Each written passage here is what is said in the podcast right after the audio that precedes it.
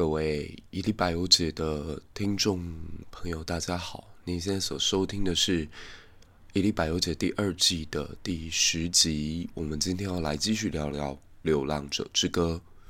上一集我们说到，西达塔他跟哥文达已经不满于目前他们的老师可以教他们的范畴，所以决定要去寻找那位充满智慧的尊者如来。那见到如来佛之后的悉达塔，其实是呃非常满足的，就觉得的确佛陀就一如传闻当中所谓的这么的有智慧，他已经参透了生死之间的所有迷雾，他已经知道人生的价值是什么，他知道了轮回的目标是哪里。他对于世间万物发生的所有事情，无论是意外也好，必然也好，他都仿佛可以找到一个规律。那是一套非常完整而且无懈可击的逻辑。可是悉达塔在满足之余，却没有跟他的好朋友哥文达一样。哥文达听完了佛陀的说说法，他就决定要加入佛陀的这个僧道集团，他决定要走向另外一条修行的道路。可是西达塔却在听到他即将要成为佛门子弟之后，却告诉他：“那我们就此别过，我有我自己的想法。”那哥文达哭了，他一直以为他跟自己的朋友是会走到最后的，但想不到居然在这个时候，两个人在佛前却产生了完全不一样的歧见。当然，我觉得在自己年轻的时候，很容易会因为遇到。某个人在某一个时间点出现，然后让你非常的感动，觉得啊，相见恨晚，我们两个人怎么会到这个时候才彼此认识？那没有关系，过去的我已经没有办法再追回，至少未来，我希望我们彼此可以相伴。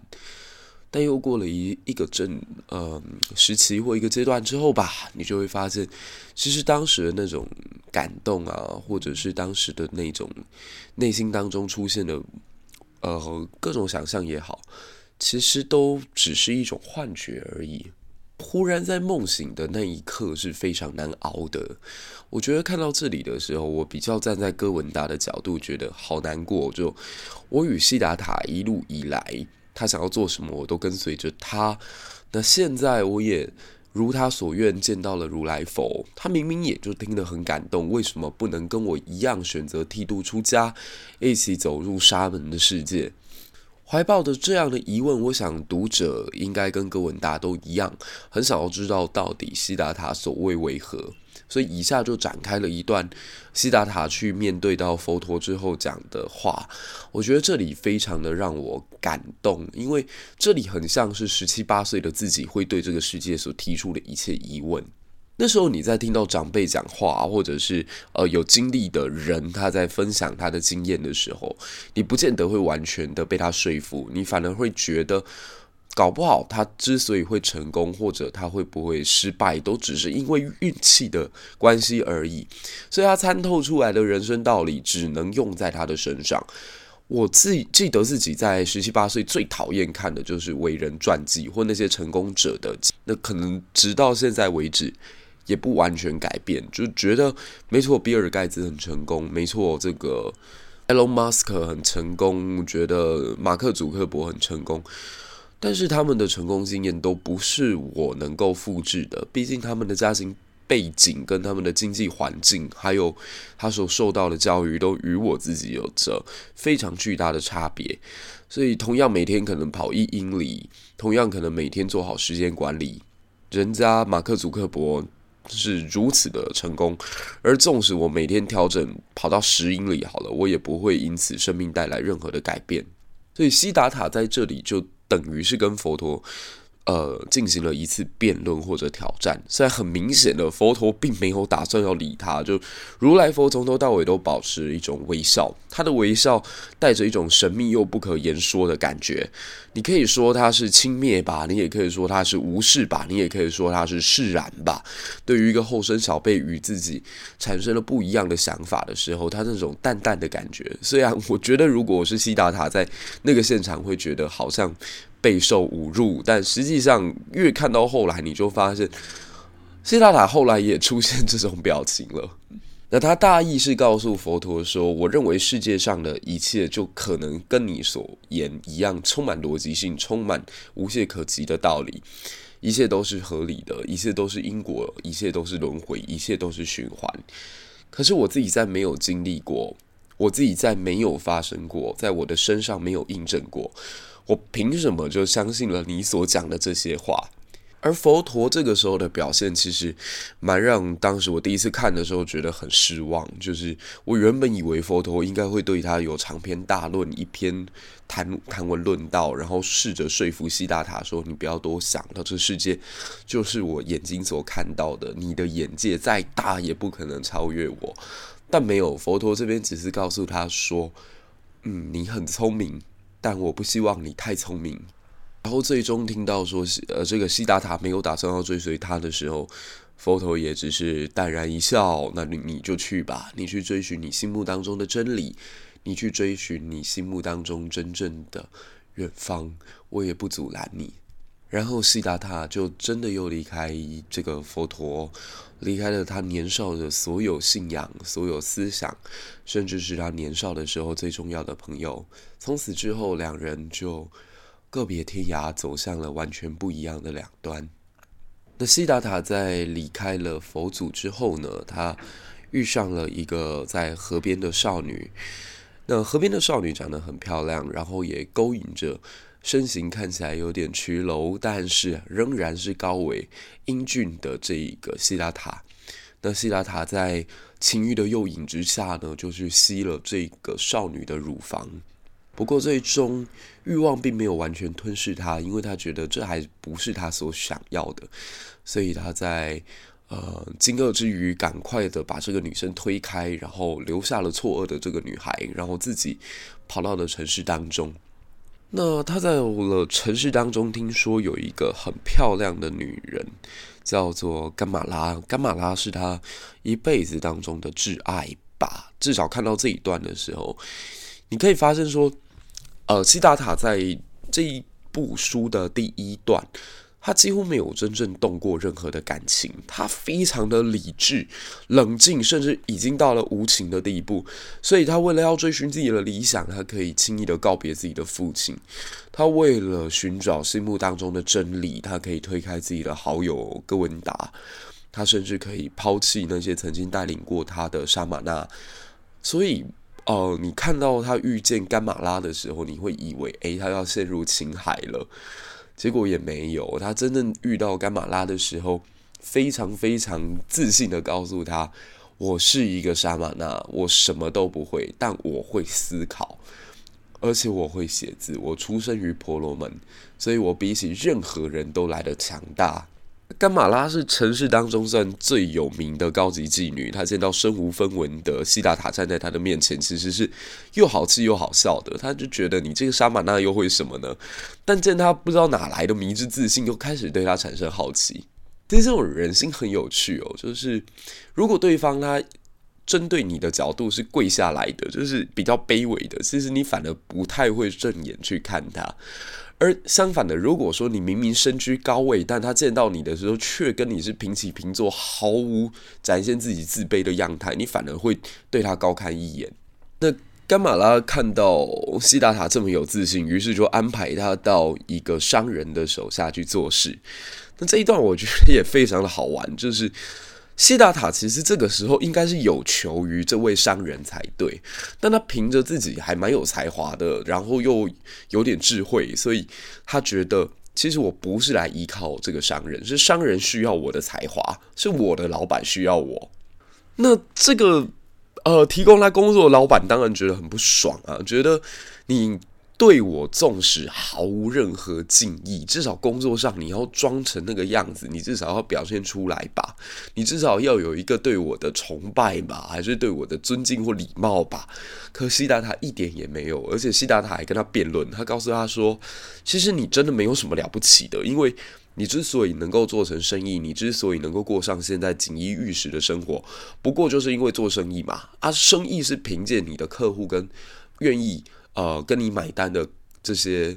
消费者啊，你也是依赖别人才能生存下去的。那我跟你又有什么不同？我依靠你，然后你依靠他们，我们都是依靠大众才有办法走到今天。然后你就看到那个老板被他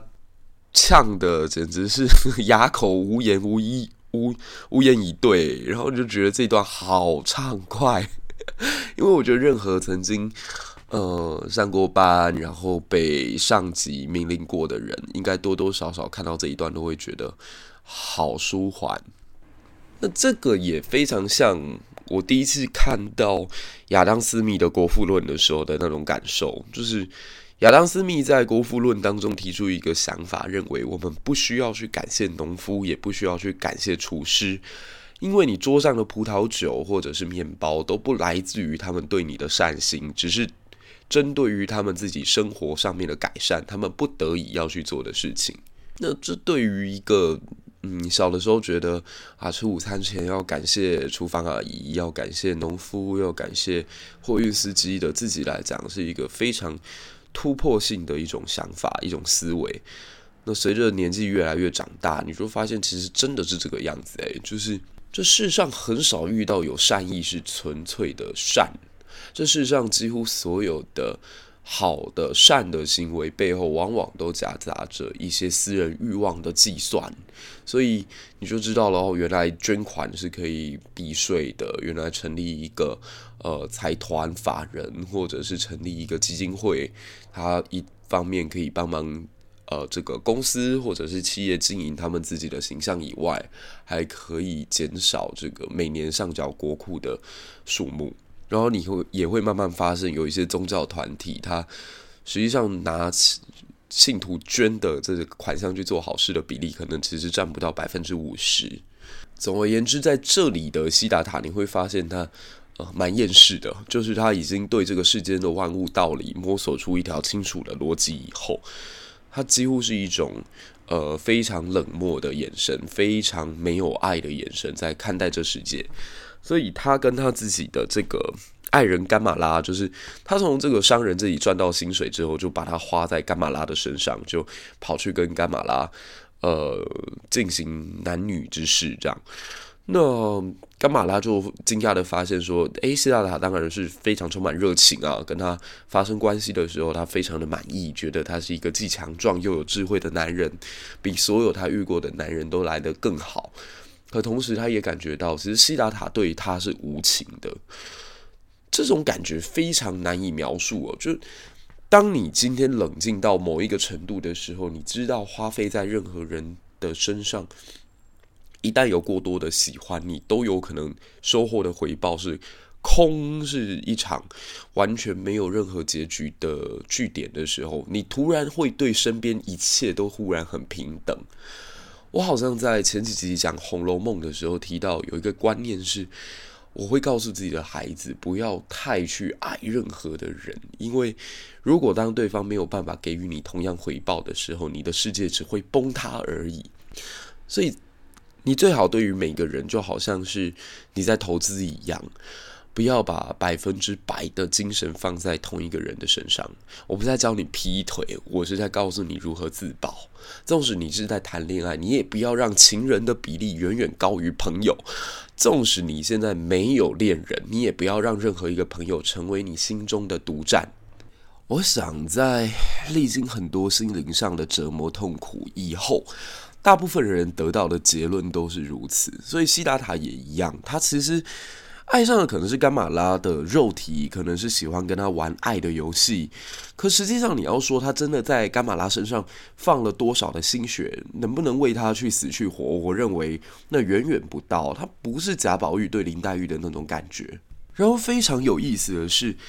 西达塔在这之后就越来越走向世俗化了。在书中给他一整个章节叫做“山沙拉”，这一段是在讲西达塔如何变成一个凡人。他世俗化的过程其实是这样的，就他忽然开始羡慕起旁边那些原本他瞧不起、他轻蔑的感情。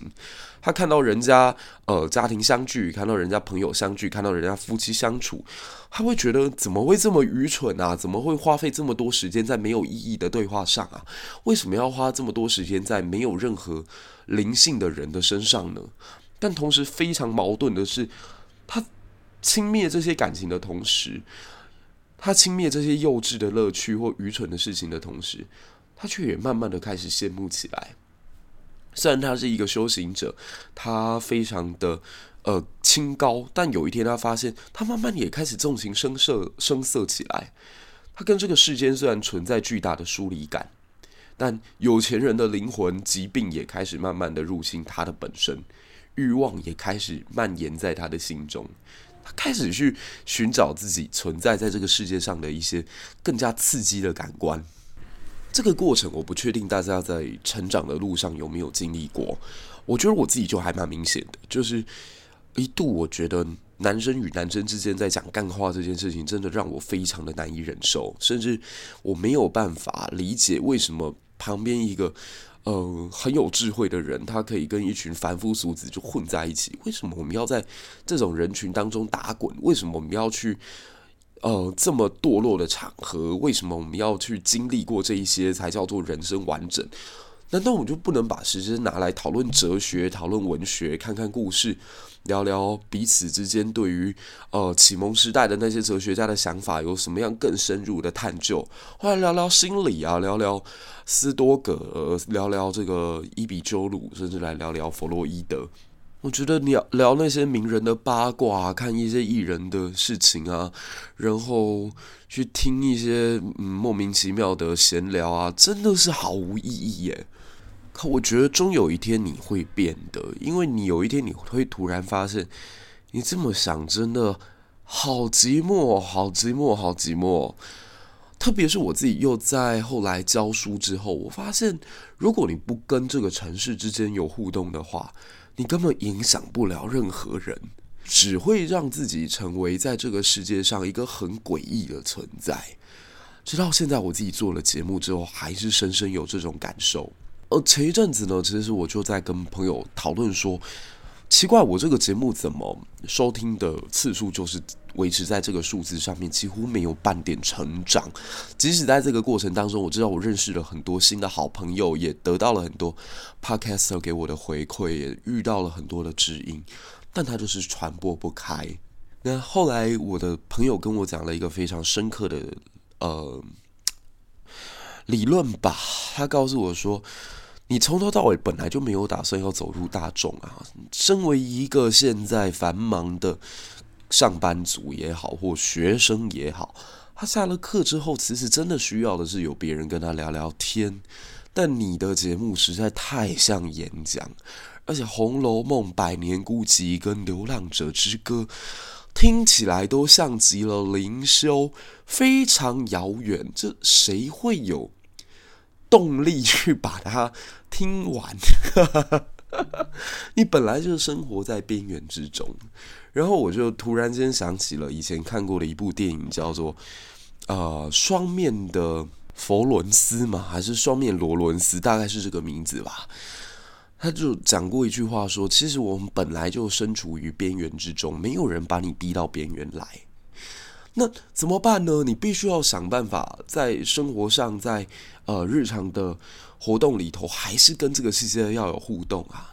你难免还是要去做那些你心目当中觉得最俗、最俗的那些事情，可能还是要有一个阳光的样子，你可能还是要把自己厌世的一面藏起来，你可能还是必须得跟这世上你觉得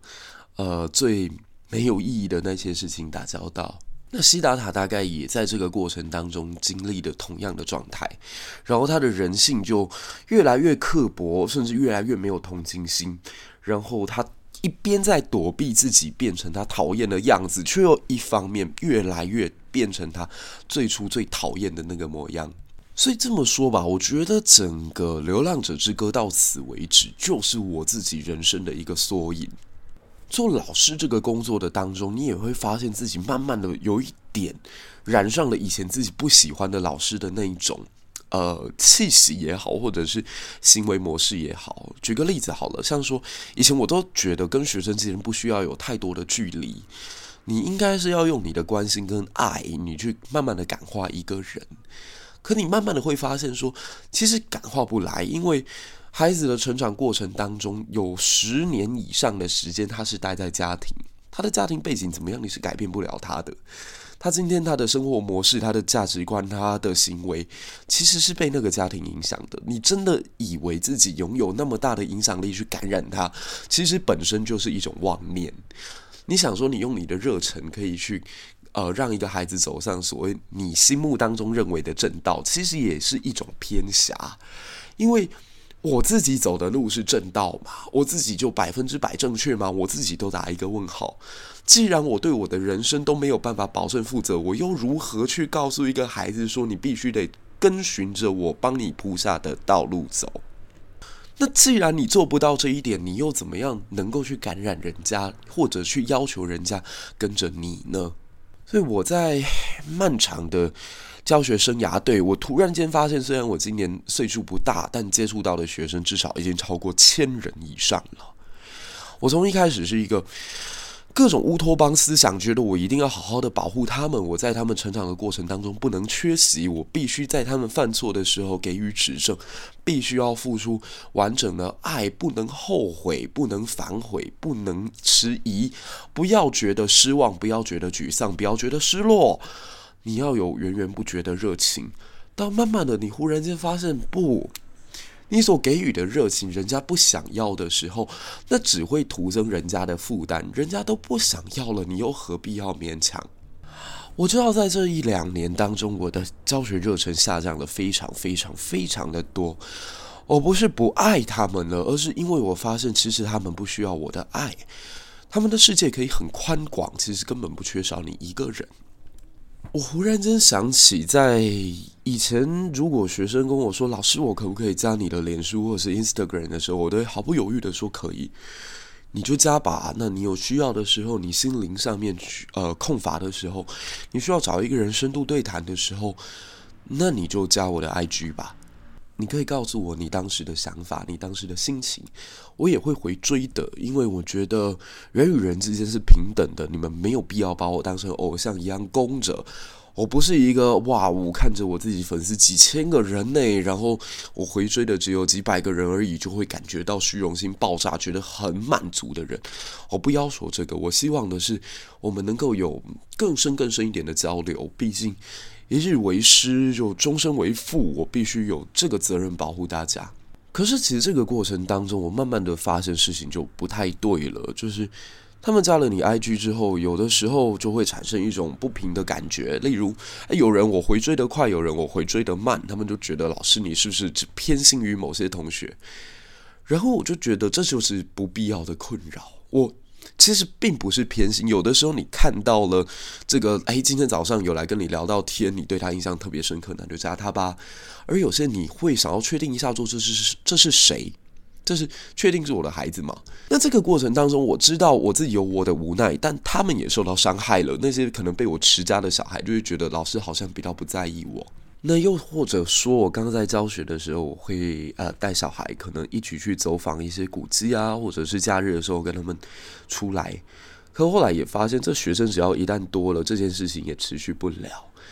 因为总会有那么几个人他是跟不上大家的，他出不来，他跟大家一起出现的时候觉得不自在，或者跟我相处的时候觉得我的眼神里面对他们没有那么的友善。所以后来我就发现，与其这样子制造出新的不公平，又让自己的假日过得不自在，那不妨干脆就都不要，就干脆都取消。因为你甚至做这件事的时候，连家长都会觉得你怪怪的，你到底是跟我的孩子之间是什么关系？然后这个也是蛮让自己伤感的，就是当你回家了孩子的这个脸书也好，或是 IG 也好的时候。你就会发现，说人与人之间最好还是隔一层啦，因为有的时候所有的情绪放出来之后，彼此都很透明的时候，你就会觉得那个距离感不见了，那个人与人之间朦胧的美感也没有了。他们所有最无聊的想法、最奇怪的思想，然后对于长辈的干譙，几乎都会放在现实动态里头。甚至你会发现，他们做一些你根本不认同的事情啊，玩抖音啦，然后用中国的流行语啦，用简体字发动态啦。哎呀，天哪！我就会觉得，嗯，好，那干脆我就不要看好了，不要看，我就不会对你们产生这种失望的感觉。那甚至一个让我自己最伤心的，就是当你发现你教了这么久、灌输这么多热情的小孩，正在往你最不希望的方向变坏，但你完全无力阻止的时候，你发现，哇哦，他们上了大学，沉沦于夜店当中，一个周末，呃，一周好了，五天都在那里，然后动不动就一群人聚在一起，除了喝酒。聊女人、刺青之外，没有其他的娱乐。然后，甚至在出去玩的时候，在山上，呃，彼此拍下彼此小便的样子啊什么的。哎呀，反正最不堪的一面全部都放上去了。什么无照驾车啦，然后明明都已经到了大考的时候了，还在醉生梦死啦。我就忽然间在想，其实。会不会打从一开始就是错的？就是如果打从一开始没有去追踪他们，没有给他们这个期待，没有告诉他们说，在我这里你可以与我有什么心灵交流，我会给你一些意见的话，会不会我反而不用经历现在我看到的失望、沮丧，甚至是绝望？然后让孩子能够跟我聊天之后，我就发现他们会为了要。能够吸引到你的注意，或者能够在你的心中留下一定程度的分量，他们开始各种的情绪勒索。无论是告诉你说：“老师，我现在要自杀，我真的不想活了，我要割自己给你看。”我现在已经吃了多少药了？这样的东西都会出现。那，嗯，我当然知道说每一个人的人生当中都不容易，但是。当发现自己对于这样的不容易无能为力，而只是图给他们一个想象空间，以为我有办法救他们，其实好像对他们也是另外一种伤害跟打击。就说真的，每个人的人生只有自己能够负责，只有自己能够经历这一些，只有自己经历过这一些之后，强大了、坚强了，才有办法克服下一关，才有办法走下去。没有人能帮你走。所以后来，我觉得我也没有办法再去这么的深入到每一个人的生命当中去当他们所谓一时的天使也好，或者给他们热能也好，因为我连我自己的生命可能都需要呃努力了，我没有多余的这个能量能够再分出去。就在上个月吧，我去医院当中做了一次的身体检查，然后那是我身体最差、最差、最差、最差的时候。然后因为在异乡刚好有一个学生也心情不太好，那他说他那一夜辗转难眠，需要找我聊聊。那我觉得也好，反正我现在检查完了，也状况稍微好一些，那就聊聊天吧。结果孩子告诉我的是，五年前我一次叫他不要说那么伤人的话，因为呃，他说话的那个对象呢，其实也很煎熬。那我讲完那句话之后，他就把一些呃不该发的动态给删删掉了。结果这件事在这个孩子的心中留下了好深的阴影。他觉得唯一能够讲话的老师，居然也禁止他去讲这些话。那其实我听了也蛮伤心的，因为我不是觉得他不不可以去说，而是这句话如果说了会被呃他现在所谴责的对象看到的话，可能会产生更大的伤害。但孩子不懂，所以他觉得是我禁止了他。那我在回程的路上，我想了好久，我就觉得或许孩子没有错，错的是自己；或许错的也不是自己，错的只是。那个刚开始过于幼稚的初心，所以我也可能也没有真的认真去跟孩子们讨论过这件事情。但我相信，在这一年新的一届孩子的心目当中，我应该就已经世俗化很多很多很多了，就跟当初那个很热情的自己比起来。所以我回忆起二零二零年，就是我第一届教的高中生他们毕业的。典礼之上，我记得我痛哭流涕。那当时他们不太懂，就是那些毕业生觉得莫名其妙，还好吧？又不是你要毕业，是我们要走，这种事情有什么好伤心的？回过头来说，我觉得那是一个回不去的感觉，就是无论他们也好，或我自己也好，其实大家都回不去了。就是我再也没有最初的那种热忱存在，至少到目前为止，我好像也找不太到了。那。呃，后来我觉得更多的是，你可以把时间跟精神放在对自我的修炼之上，在你还不够强之前，不要勉强自己去把这样的呃有灵魂密度的东西分散出去，你做不来的，你最终只会把自己跟别人都拖入深渊而已。哇，我发现这一次有太多的感慨，导致。《流浪者之歌》的下集还必须要有二，我们其实还不太知道说到底后来的西达塔人生当中经历过什么，而他真的像他这么冷静的人，就一辈子没有爱的对象吗？那回过头来说，就像我自己哦，你说是会不会有自己放不下、走不出来的东西？当然会有。而且那个对象往往不会是你在世俗眼光当中所看到的什么妻子啊、爱人啊、老婆啊、家人。我觉得反而可能是你原本倾注好多热情与希望的儿子或者是学生。那我当然还没有小孩，我还不懂得被自己孩子背叛的感受是什么。可是，在学生的身上，我可能曾经有受过类似这样的伤害吧。所以我在看西达塔后来的人生的时候，也非常有感触。因此，虽然在整本小说当中已经剩下最后一段落了，可是足以让让我们聊上三十分钟甚至一个小时都没有问题。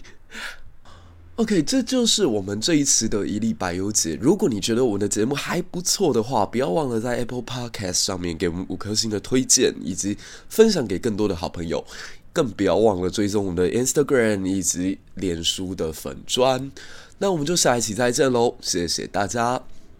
拜拜。